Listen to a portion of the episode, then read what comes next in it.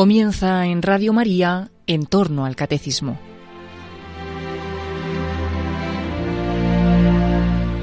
Como complemento a las explicaciones sobre la liturgia que está impartiendo el padre Luis Fernando de Prada en su programa sobre el catecismo de la Iglesia Católica, les estamos ofreciendo en varios sábados la reposición de algunas ediciones del programa A las Fuentes de la Fe en Tierra Santa, un programa que dirige en Radio María el padre Francesco Voltaccio. Es un programa de suma utilidad para comprender las fiestas judías que vivió Jesús y su plenitud en la liturgia católica.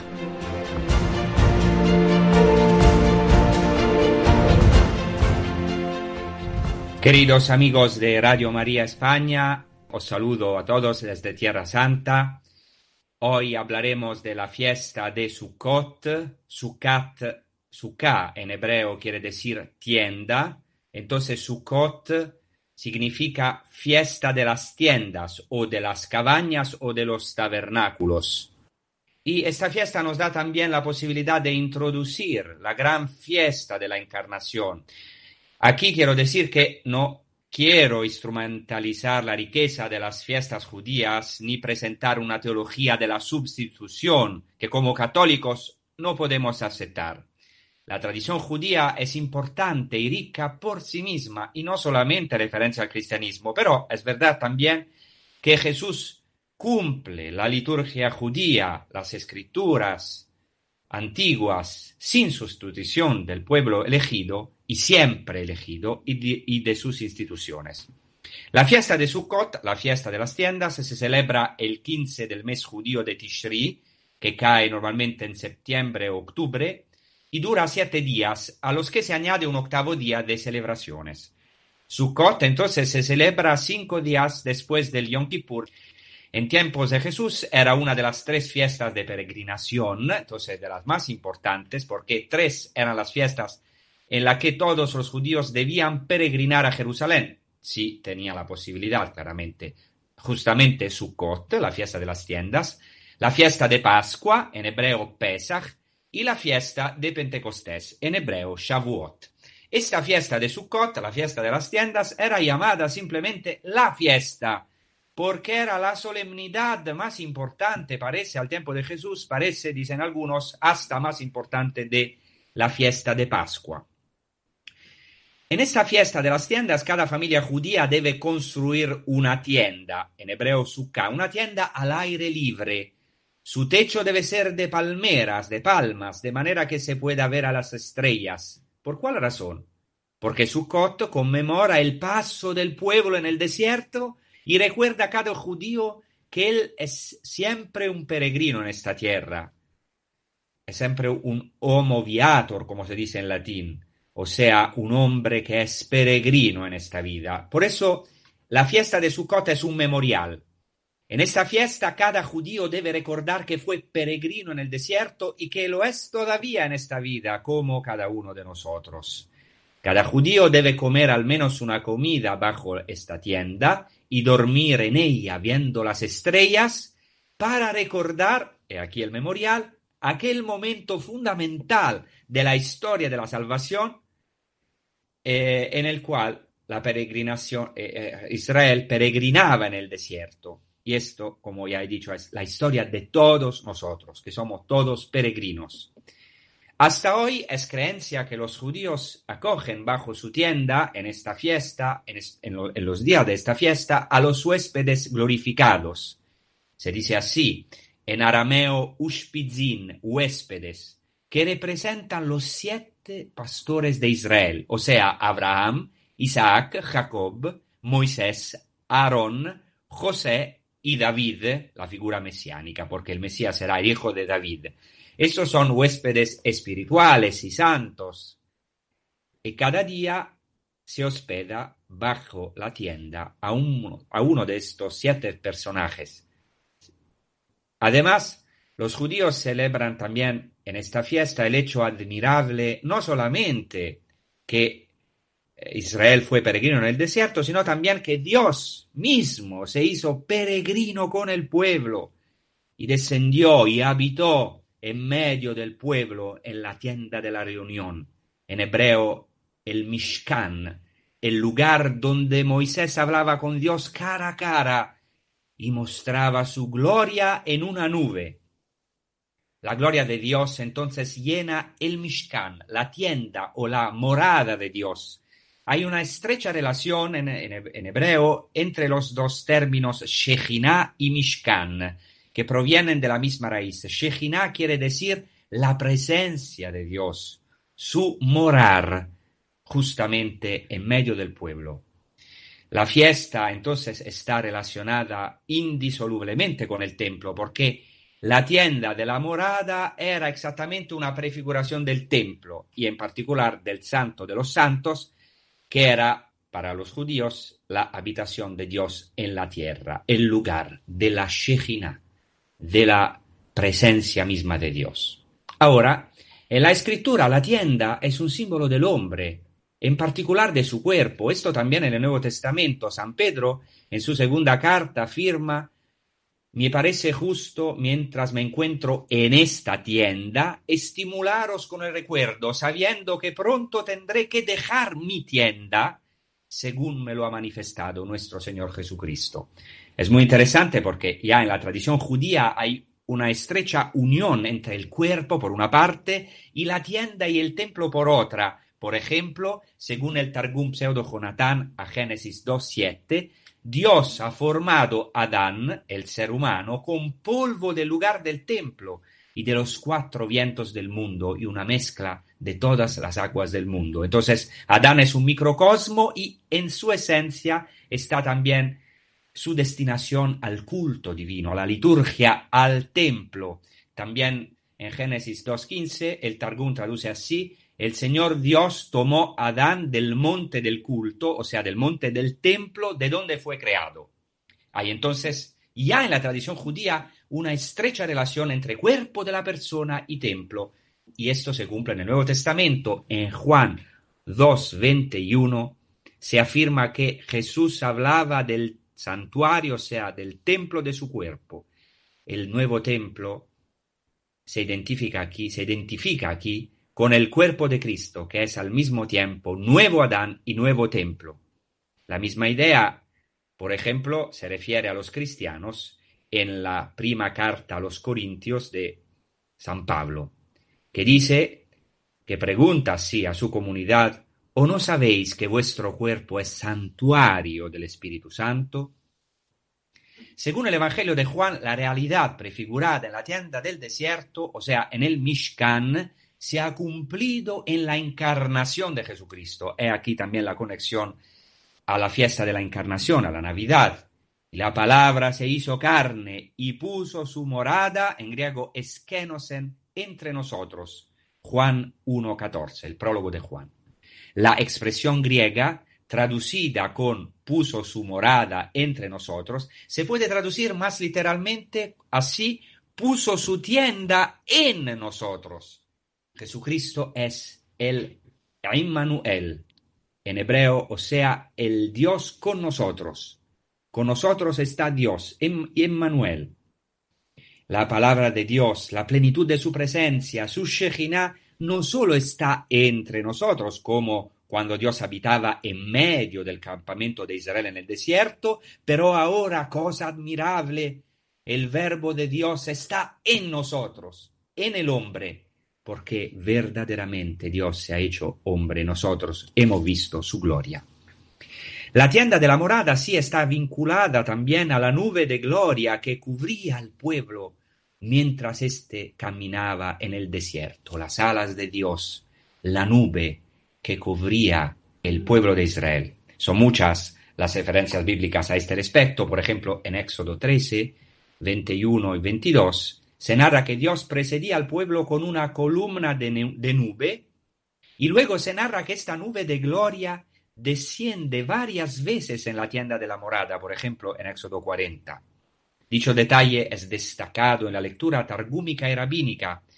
El Targum es la versión sinagogal de la escritura en arameo. En esta traducción se insertaban varias tradiciones midráshicas y entonces en una, en una de estas inserciones se habla de las siete nubes de gloria que acompañaban a Israel en el desierto. Es muy interesante porque San Pablo relaciona estas realidades con Jesucristo cuando declara en la primera carta a los Corintios 10, 1, 4, así, y cito, No quiero que ignoréis, hermanos, que nuestros padres estuvieron todos bajo la nube y todos atravesamos el mar y todos fueron bautizados en Moisés por la nube y el mar. Y todos comieron el mismo alimento espiritual, y todos bebieron la misma bebida espiritual, pues bebían de la roca espiritual que les seguía, y la roca era Cristo. Aquí, en este texto, hay al menos tres motivos que también se repiten en la liturgia de Sukkot, de la fiesta de las tiendas. La nube en la que los israelitas fueron introducidos en su peregrinación y, que Pablo aproxima, al bautismo. Entonces hay el elemento de la nube, muy importante en la fiesta de las tiendas.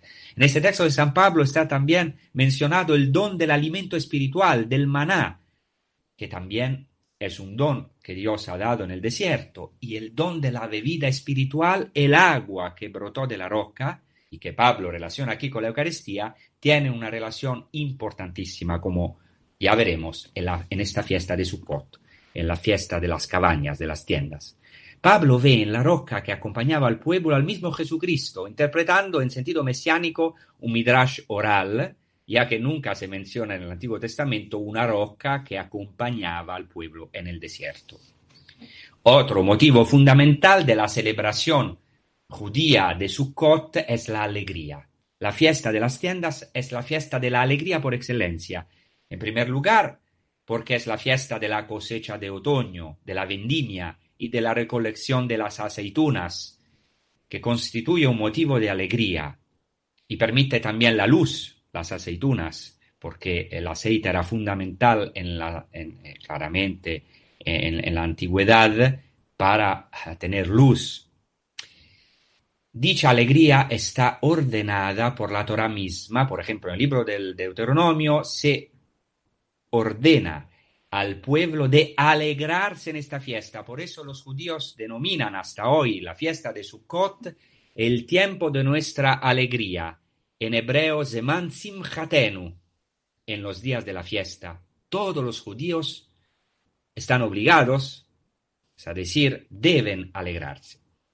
Dicha dimensión se realizó para los cristianos otra vez en Jesucristo, venido en la plenitud, de los tiempos, y que ha llenado a los creyentes en él de esta alegría mesiánica que se vivía en la fiesta de Sukkot. Los cristianos están llamados a vivir en una constante leticia, en una perpetua alegría del Espíritu, que es el gozo del Mesías.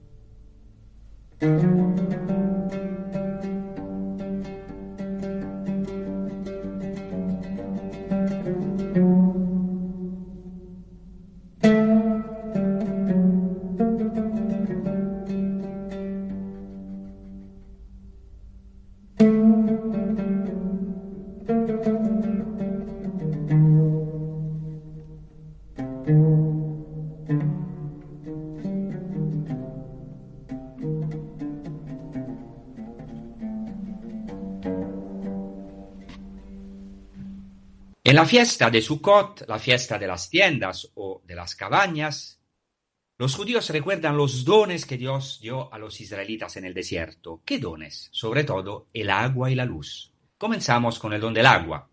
A la época del segundo templo, en el curso de los siete días de Sukkot se llevaba a cabo una magnífica procesión, una procesión solemne con cantos de alegría, que comenzaba en la fuente del Gijón, que está situada bajo el templo y que es cercana a la piscina de Siloé. Cuidado a este detalle porque después lo vamos a retomar. se sacaba el agua de la fuente y se llevaba en procesión desde la piscina de Siloé estas aguas con una cuenca de oro hasta el interior del santuario, del templo, donde se celebraba una libación de agua y de vino en el templo. Eso es de gran interés para nosotros. Había dos agujeros bajo el altar del templo, uno para el vino, el otro para el agua, y se creía que dichos agujeros comunicaban con las aguas del abismo. Según la tradición judía, el templo era el centro, el ombligo del mundo, la conexión entre los abismos y las aguas terrestres, y también el puente entre la tierra y el cielo, y hasta la puerta del cielo. Por eso dicha procesión de agua era tan alegre que en el Talmud se afirma que quien no ha visto la Simchat Bet HaShoeva, es decir, la alegría del lugar de donde se sacan las aguas, no conoció alegría, no conoció Simcha en sus días. Claramente, la procesión constituía un rito de propiciación para obtener las lluvias del año entrante y todavía Sukkot es muy importante hasta ahora porque es una fiesta llena de oraciones para obtener las aguas del cielo, o sea, las lluvias, porque claramente la Tierra Santa es una tierra muy árida y sin agua no se puede vivir. Según la tradición judía, el Mesías, como enviado de Dios, tenía que tener en su mano cuatro llaves.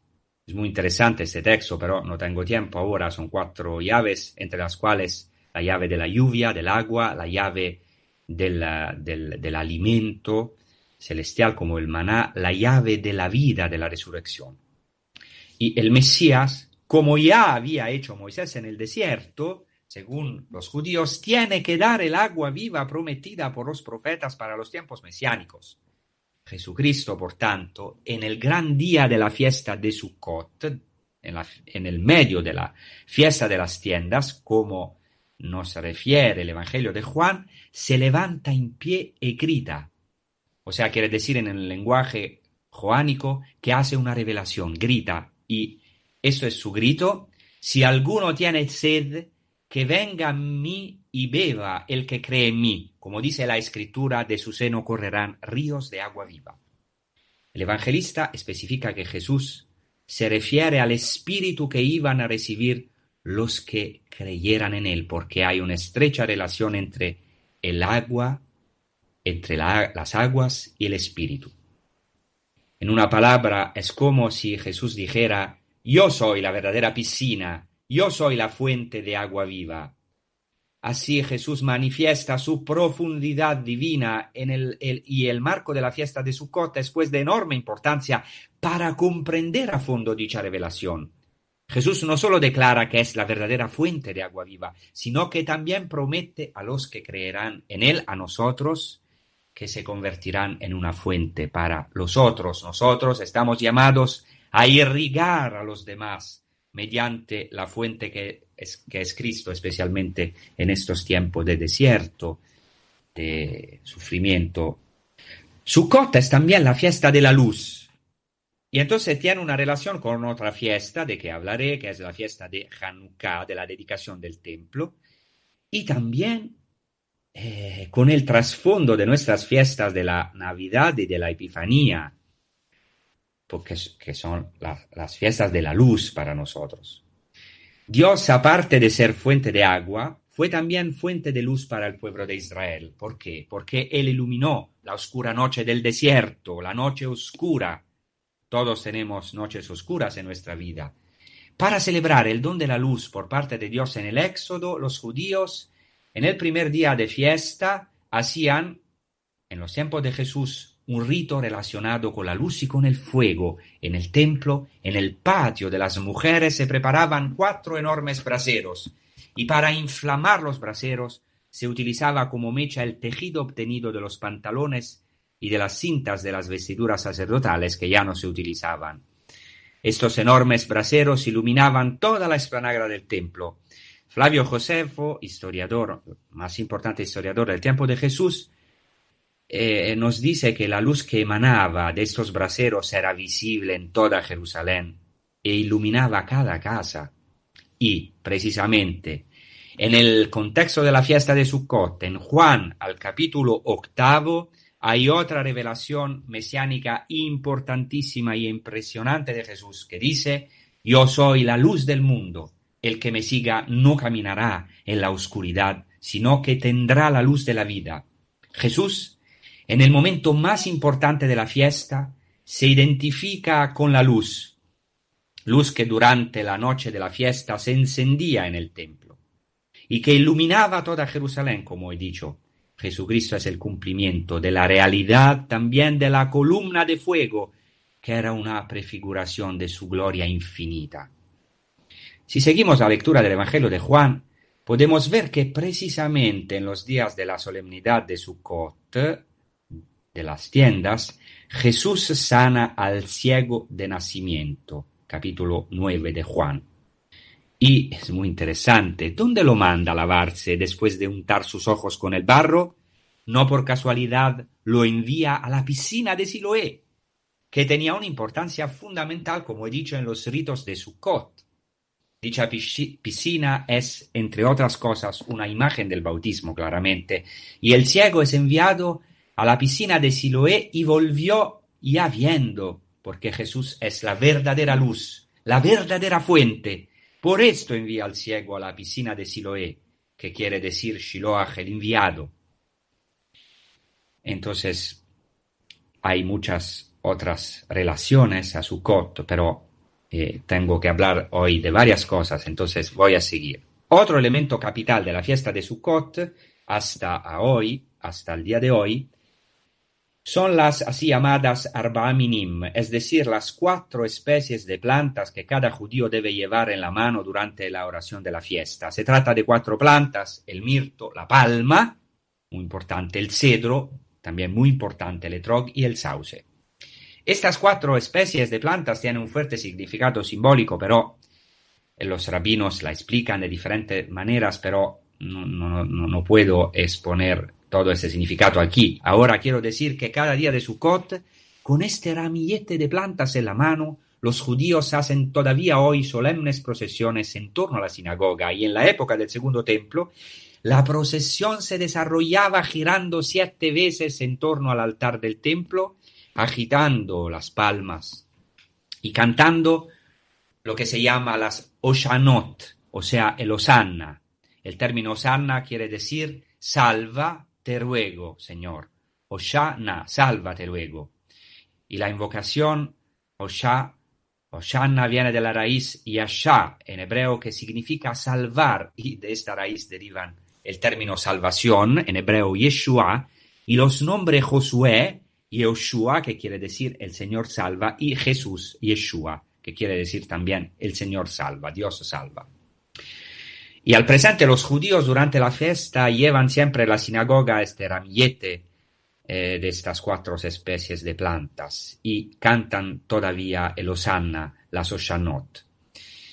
Em, claramente aquí hay una referencia al Salmo 118-25 que nosotros proclamamos en las laudes matutinas en algunos domingos, donde se dice Oshana, o sea, da, Señor, la salvación, que en hebreo es Oshiana, o sea, venga, oh Señor, sálvanos. Y en los versículos siguientes serás así, bendito el que viene en el nombre del Señor.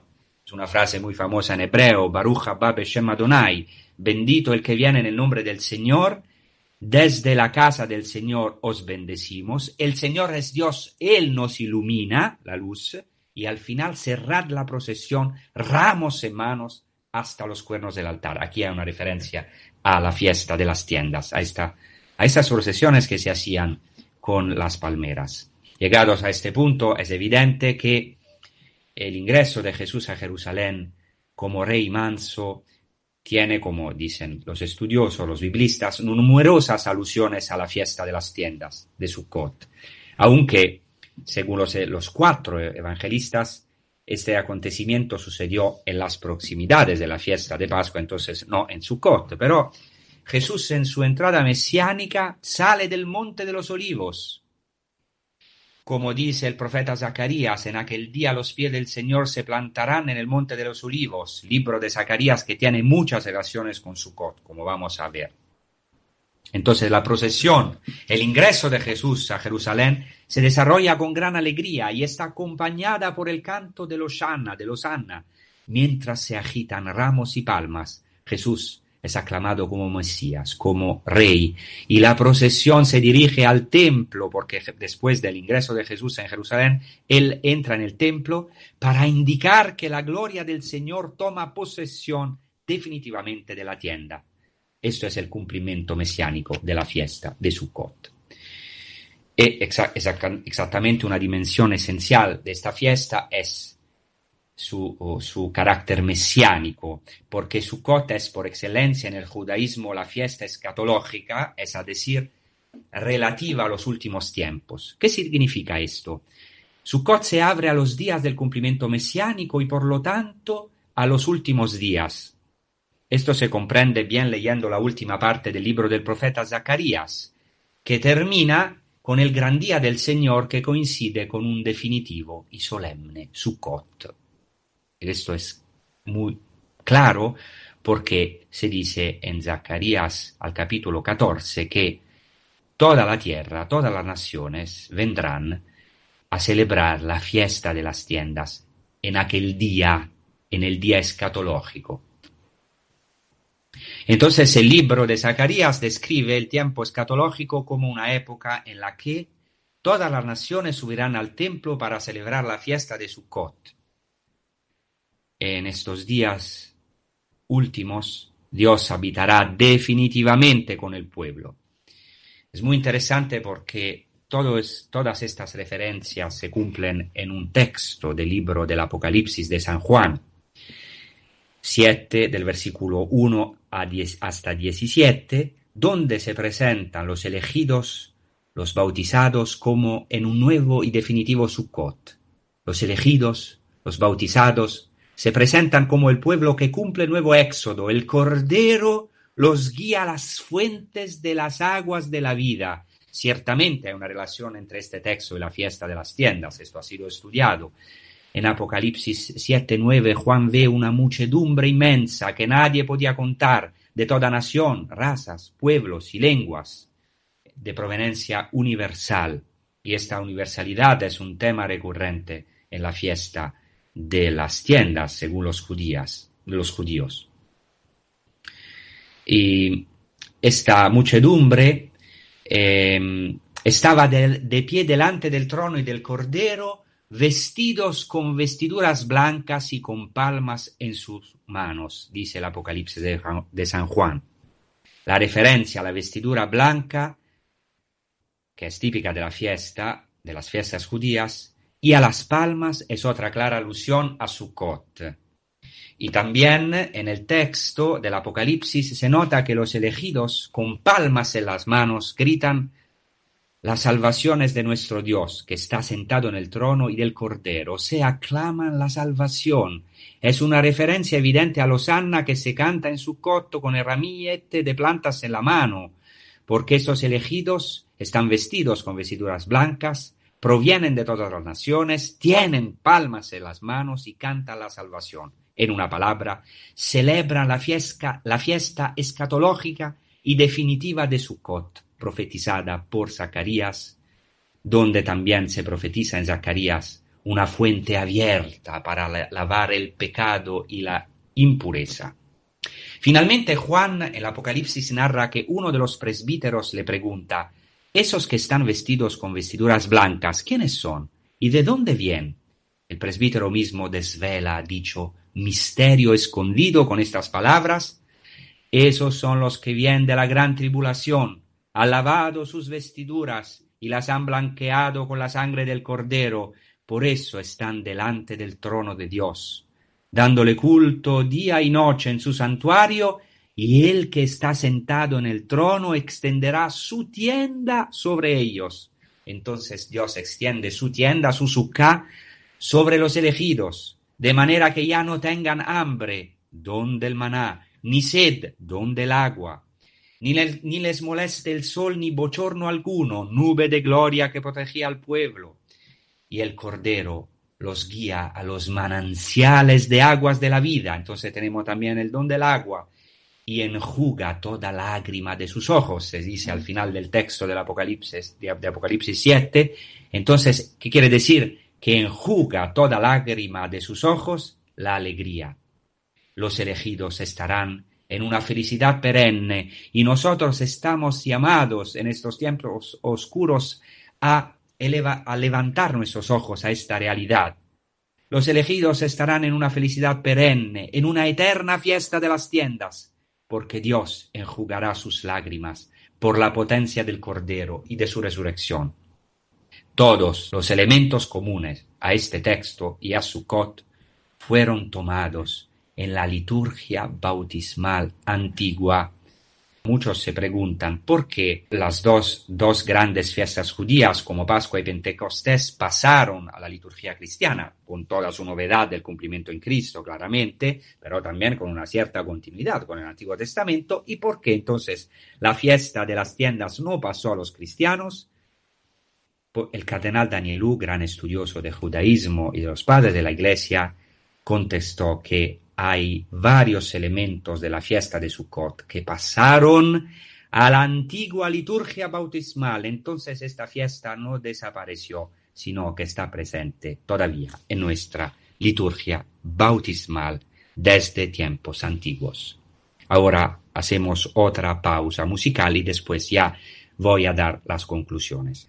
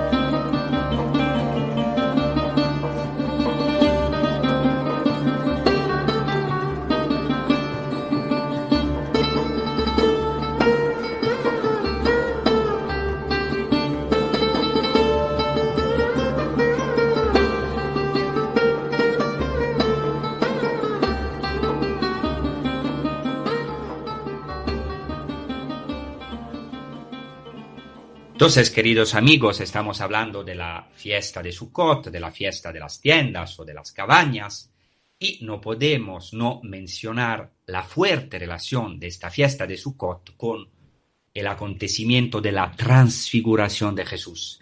También Joseph Ratzinger, el Papa Benedicto, ha puesto de relieve dicha relación. porque la narración de la transfiguración, por ejemplo, en el Evangelio de Mateo, empieza con la siguiente indicación temporal, seis días después, Mateo 17.1, seis días después.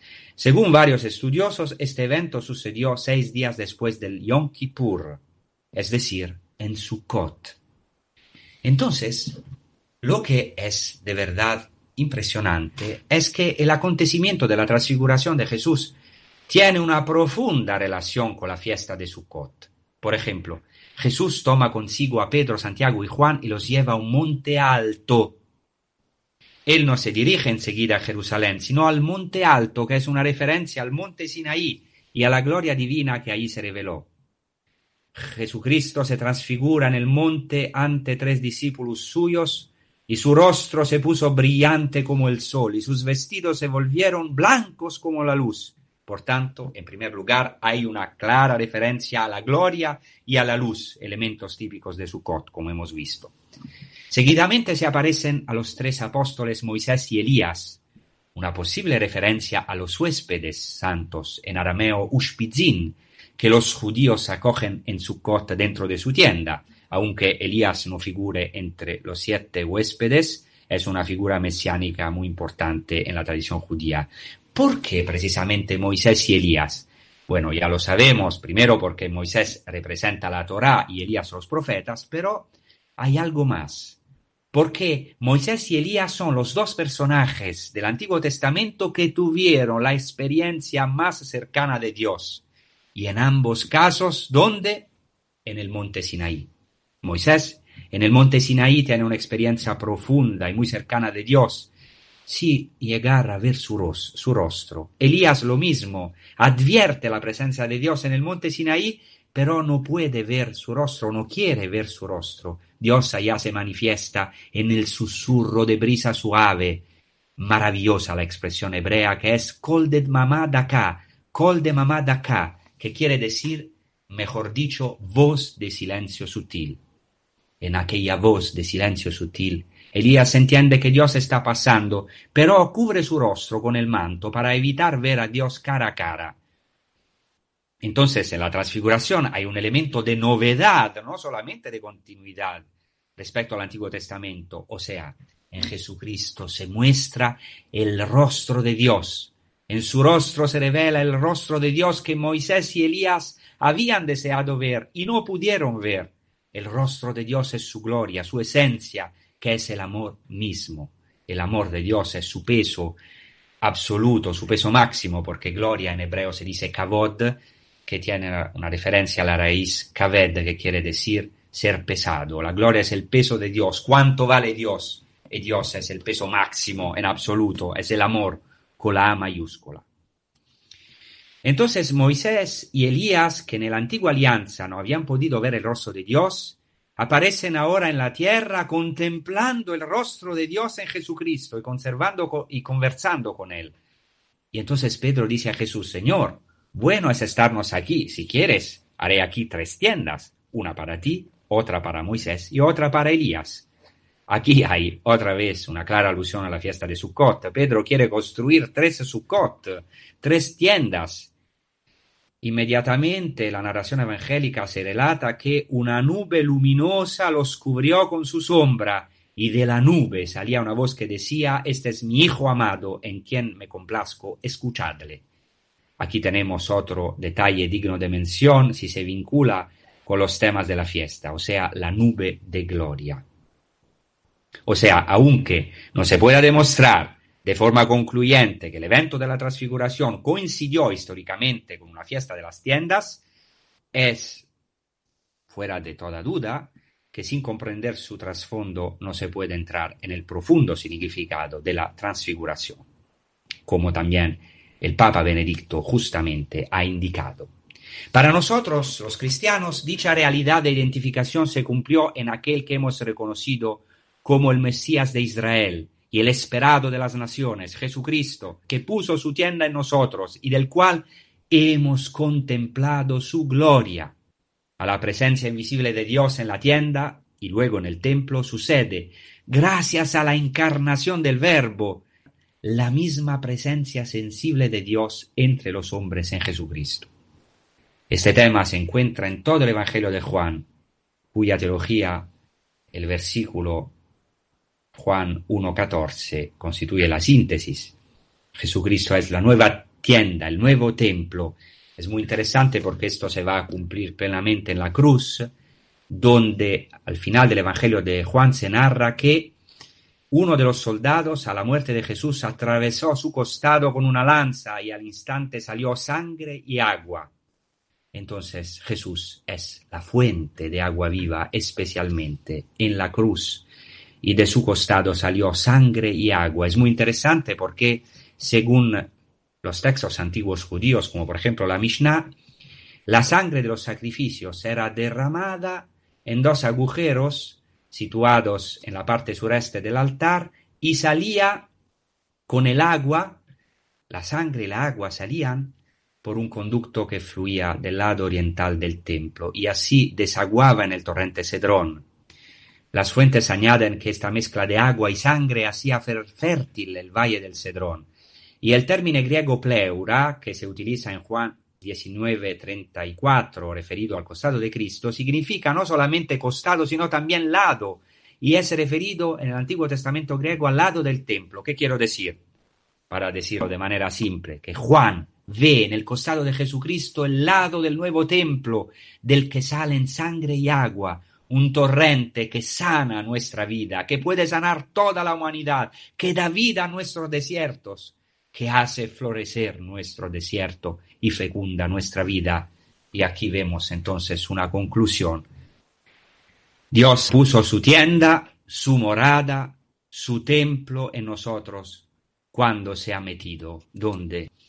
En el pesebre, antes de todo, en el régimen, o sea, en el, en el seno de la Virgen María y después en el pesebre. Esto es algo de impresionante. Dios mismo, que es infinito, se ha metido en el más débil que tiene el hombre, o sea, el seno de la mujer, su matriz. Por eso siempre el demonio ataca la matriz, es furioso, eh, es enojado contra al hombre, pero especialmente contra la mujer, contra la vida, en contra de la, de la, de la matriz, porque la mujer tiene la matriz de la vida. Pero también Dios puso su morada en un pesebre. Este lugar, el pesebre, es exactamente el signo que el ángel le da a los pastores.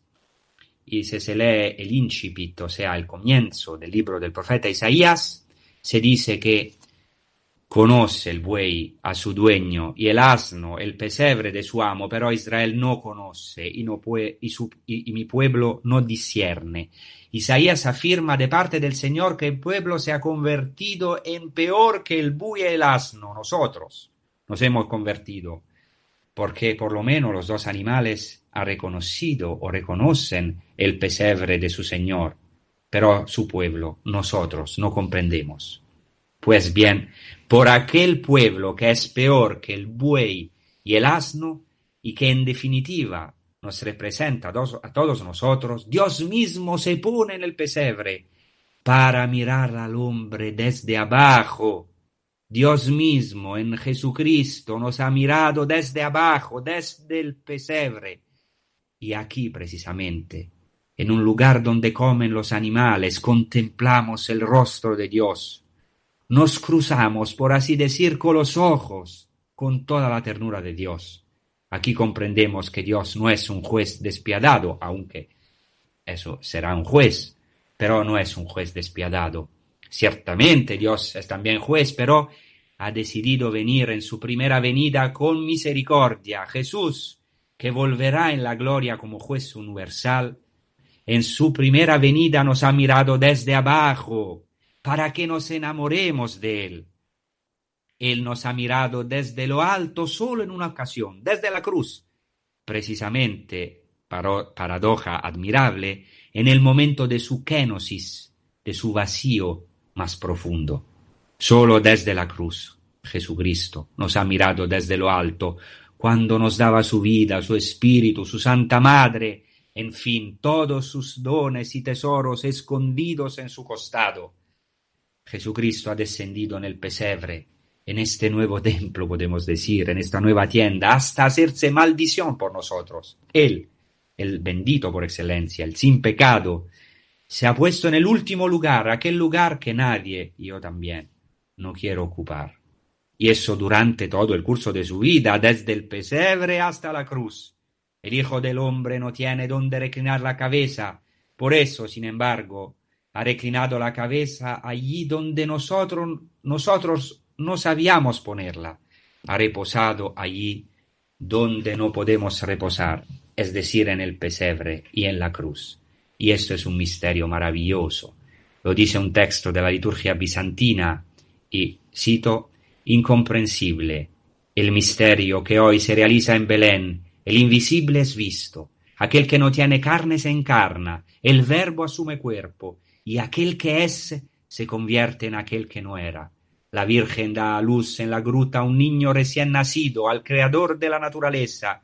El pesebre representa el trono celeste. Los dos animales expresan la asistencia majestuosa de los querubines. Y es de verdad muy interesante porque en la liturgia bizantina se ve a estos dos animales, el buey, el asno, como los dos querubines que estaban en el arca de la alianza. Es algo de verdad de impresionante. Entonces, Cristo, Jesucristo se ha puesto en nuestras zonas oscuras, en nuestro pesebre, al cual como animales estábamos obligados a volver para llenar nuestros vacíos. Allá se ha puesto Cristo. Allá, en este pesebre, en vez de nuestra suciedad, encontramos el rostro de, de, Dios que nos ama, nos quiere, que se ha hecho un niño pequeño. Acogiéndolo, las profundidades de nuestra alma se iluminan y podemos entrar en las profundidades de nosotros mismos y de Dios y encontrar allí la luz de Cristo, luz y plenitud que ilumina nuestra gruta y nuestros vacíos existenciales y concretos. Por eso en Belén Dios se ha hecho carne, se ha hecho historia y geografía. Esta es la maravilla de la Navidad, del asombro que la Iglesia celebra cada año ante el vertigo de Belén. Vertigo, sí, vertigo, porque el infinito se ha hecho infinito el indefinible se ha definido en un lugar, en un punto del tiempo. El omnipotente se ha hecho indefenso y desarmado. Esto contemplamos en el pesebre.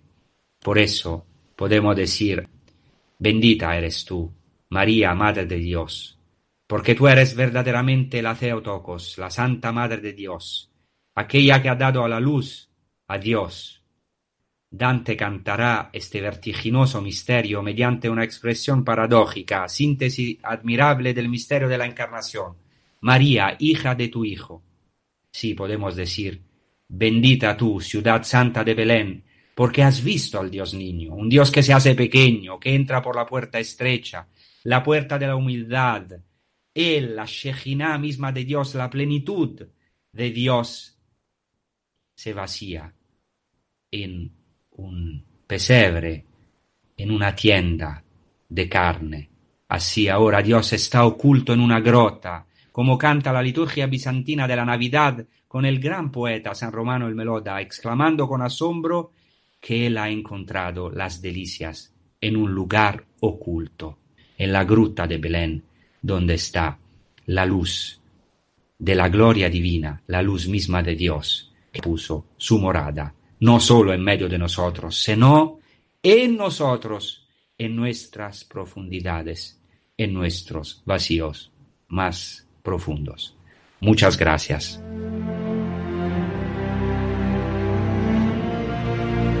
Así finaliza en Radio María en torno al catecismo.